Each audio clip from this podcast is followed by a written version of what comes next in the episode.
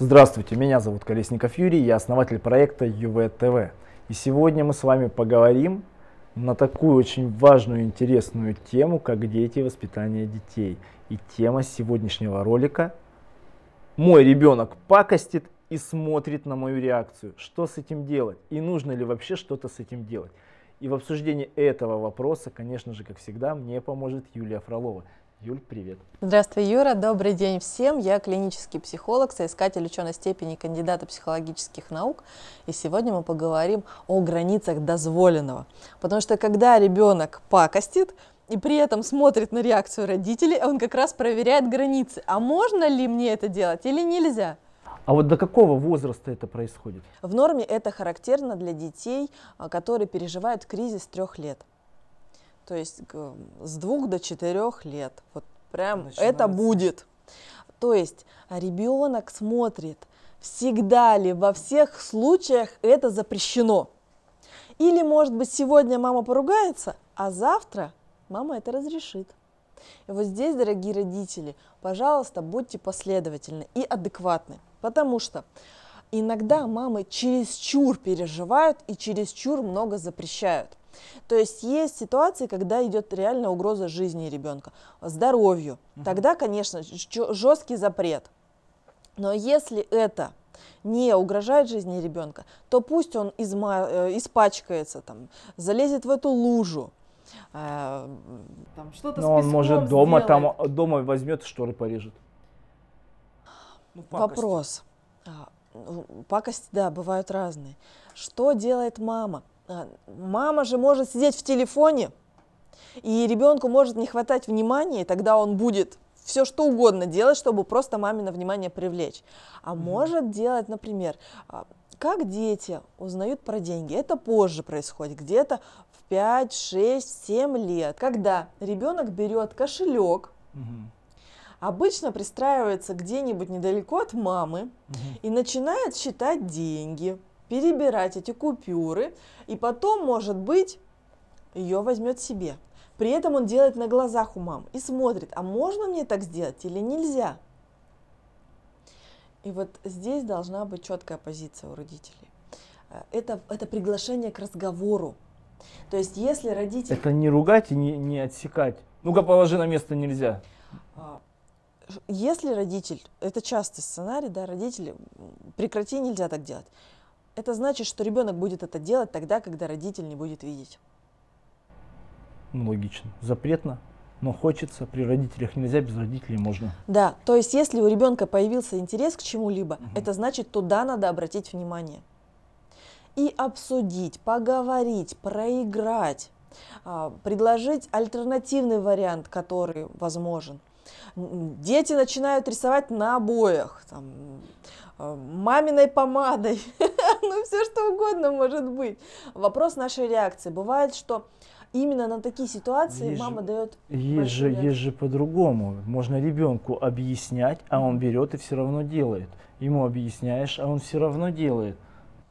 Что делать? Разбираться, почему. Может быть, ему это сильно-сильно нравится. То есть есть разные вещи, да, где-то он пакостит, потому что а, ему нужно обратить на себя внимание, угу. где-то он пакостит, чтобы расширить территорию дозволенного, проверить ее, скажем угу. так, да, вот. А где-то он пакостит, потому что ему нравится пакостить? Нет, он не понимает, что это пакость, например. А, ну Такое да. тоже может быть. А, например, он может разбирать какие-то ценные вещи. Ну, может быть, у него там потенциал есть, и он будет будущим инженером. Мы же не знаем. Ну, наверняка. Ну, то есть интересно. Да. Интересно. То есть, если у ребенка склонность к чему-то появляется, значит, а, создаем условия, Купите в которых... старый телевизор, и пусть он его разбирает. Ну, или какой-нибудь современный конструктор. Да, да, да. Такой более сложный, для более старшего возраста. То есть, создаем условия и реагируем адекватно. Потому что, вот я начала про это говорить, иногда, если ребенок хорошо себя ведет и тихо, послушно чем-то увлечен, этому внимание не уделяется со стороны родителей. А вот если он делает что-то не так, вот это прям событие. Все, ребенок понимает, да, что, ага, я сижу, аккуратненько делает, на меня никто не смотрит, меня не любят, не обращают внимания, Да. а оно мне нужно. Значит, что нужно делать? События. Да. А, бывает, что мамы очень часто заняты телефоном, Подружками. подружками, разговорами по телефонам, перепиской там в соцсетях. Э, Дети сильно на это реагируют и могут э, начинать покостить специально. И еще такой момент. А, не- иногда родителям кажется, что ребенок делает на зло. Не делают дети на зло. Пожалуйста, поймите это. Нормальный ребенок будет делать, потому что это ему Ты интересно. сейчас фразу сказал нормальный ребенок, они все будут считать, а мой ребенок ненормальный. Э, Дорогие мамочки, ваши дети самые нормальные, самые настоящие. Просто э, есть клиническая практика, когда там идет а, психиатрия. А, но если это какое-то психическое расстройство, то там расстройство будет симптоматика в других областях. А, этого мало. В основном детки проверяют границы дозволенного, а им любопытно, им интересно, они хотят все узнать, посмотреть а, со всех сторон, снутри, снаружи, на прочность проверить и так далее. А взрослый в силу своей усталости, там, физического недомогания, кажется, что вот он провоцирует, что раз- Я, прям кстати, про вынуждает на границы эмоции. дозволенного ребенку моему там, 3 или 4 года, наверное, 4, потому что он уже умел играть в танчики Мгм. за компьютером, а, а может даже 5. Ну, ну 4 или, или 5. А, он тогда жил с мамой, а я его забираю к себе. Он играет в танчики. Я говорю, так, сейчас поиграем. Был вечер. Поиграешь в эти танчики. Мы... А, по- давай так говорю. Ты покушаешь, потом поиграешь в танчики и спать. Говорит, хорошо. Играет в танчики. Я говорю, так, сын, собираемся, идем спать. Я тебе сказку расскажу и будем Мгм. засыпать. На что он мне говорит, ты знаешь, пап, а, у меня же у мамы так в семье. Я когда хочу ложусь, а когда не хочу не ложусь. Мгм. Я говорю, супер. А в этой семье не так. Если я тебе говорю, мы идем спать, значит мы идем спать. Чем все закончилось? Он посреди зала стоял, орал и обливался слезами. Нет, мы будем играть. Я выключил спокойно компьютер. Говорю, так, быстренько рот закрываем, я тебя жду в спальне. Мгм. Разворачиваюсь и ухожу в спальню. Я не знаю, сколько он орал, но долго. Все, потом пришел. Потом мы с ним поговорили, что так нельзя делать. Но самый интересный момент был в другом. Он потом приехал к маме и говорит, папа меня бил. То есть я понимаю, он делает следующую манипуляцию. Мгм. Вот, но слава богу, э, мы разобрались, что его никто не бил, да, и все нормально. Вот здесь очень важный момент, чтобы родители предъявляли одинаковые требования. Это очень важно для гармоничного вот, развития ребенка. Потому что если один разрешает, а другой запрещает, у ребенка такой когнитивный Дисбаланс. диссонанс. Вообще прям. Ну, нужно родителям договариваться. То есть, если у ва- у вас, допустим, э, вы муж и жена и ребенок не вместе, да, но при этом каждый из родителей уделяет ребенку внимание, обязательно договаривайтесь и общайтесь. Даже если у вас там какой-то негатив накопился друг к другу. Если нак- накопился негатив, у нас и про это будут видеоролики и даже целых три курса. Поэтому это будет все чуть позже. А, вот, обязательно все-таки договаривайтесь, ведь вы, а, общаясь друг с другом, да, вы общаетесь а, потому, что у вас есть ребенок, и вы а, должны гордыню убрать на второй план, так как у вас а, в приоритете должна быть судьба вашего ребенка. А если родители вместе и одинаково принимают участие в воспитании ребенка, то тем более важно договариваться и придерживаться одних правил, а не так, что пока папы дома нет, тебе это можно, а когда папа пришел домой, то это вдруг нельзя. Еще важный момент, что если вы все-таки что-то запретили, то это должно быть запрещено и сегодня, и завтра, и послезавтра. То есть э, последовательность воспитаний обязательно должна быть. То есть прежде чем что-то запретить, нужно хорошо подумать. Если это действительно плохо, опасно, значит точно нет. Но в любых ситуациях и везде У и меня, у всегда. меня есть недостаток такой. а, я ребенка когда запрещаю, допустим, проблема не очень большая, ну или ну, такая весомая, но не сказать, что она там мега глобальная. А у меня такие решения. Так, два месяца не гуляешь. Потом сижу, ну блин, два месяца не гулять, ребенку сказал. А откатить назад нельзя. Нельзя. Потому что я понимаю, что откачу назад, все, Потеря потеря авторитета. авторитета сразу идет.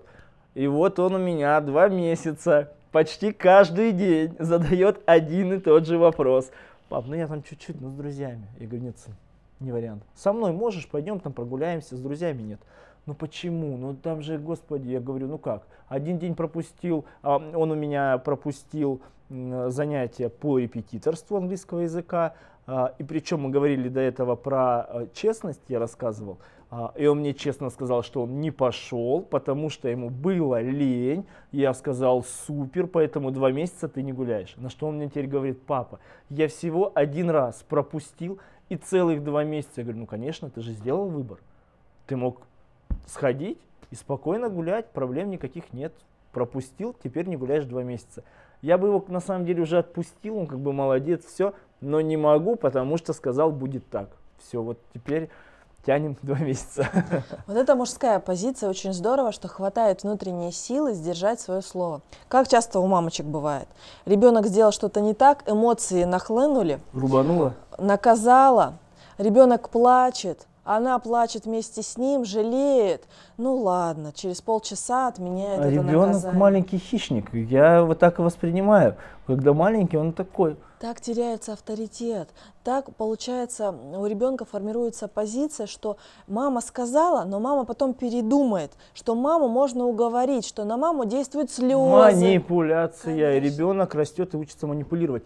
Я не знаю, вот э, разговариваем там с мамами, с папами, с другими да, родителями.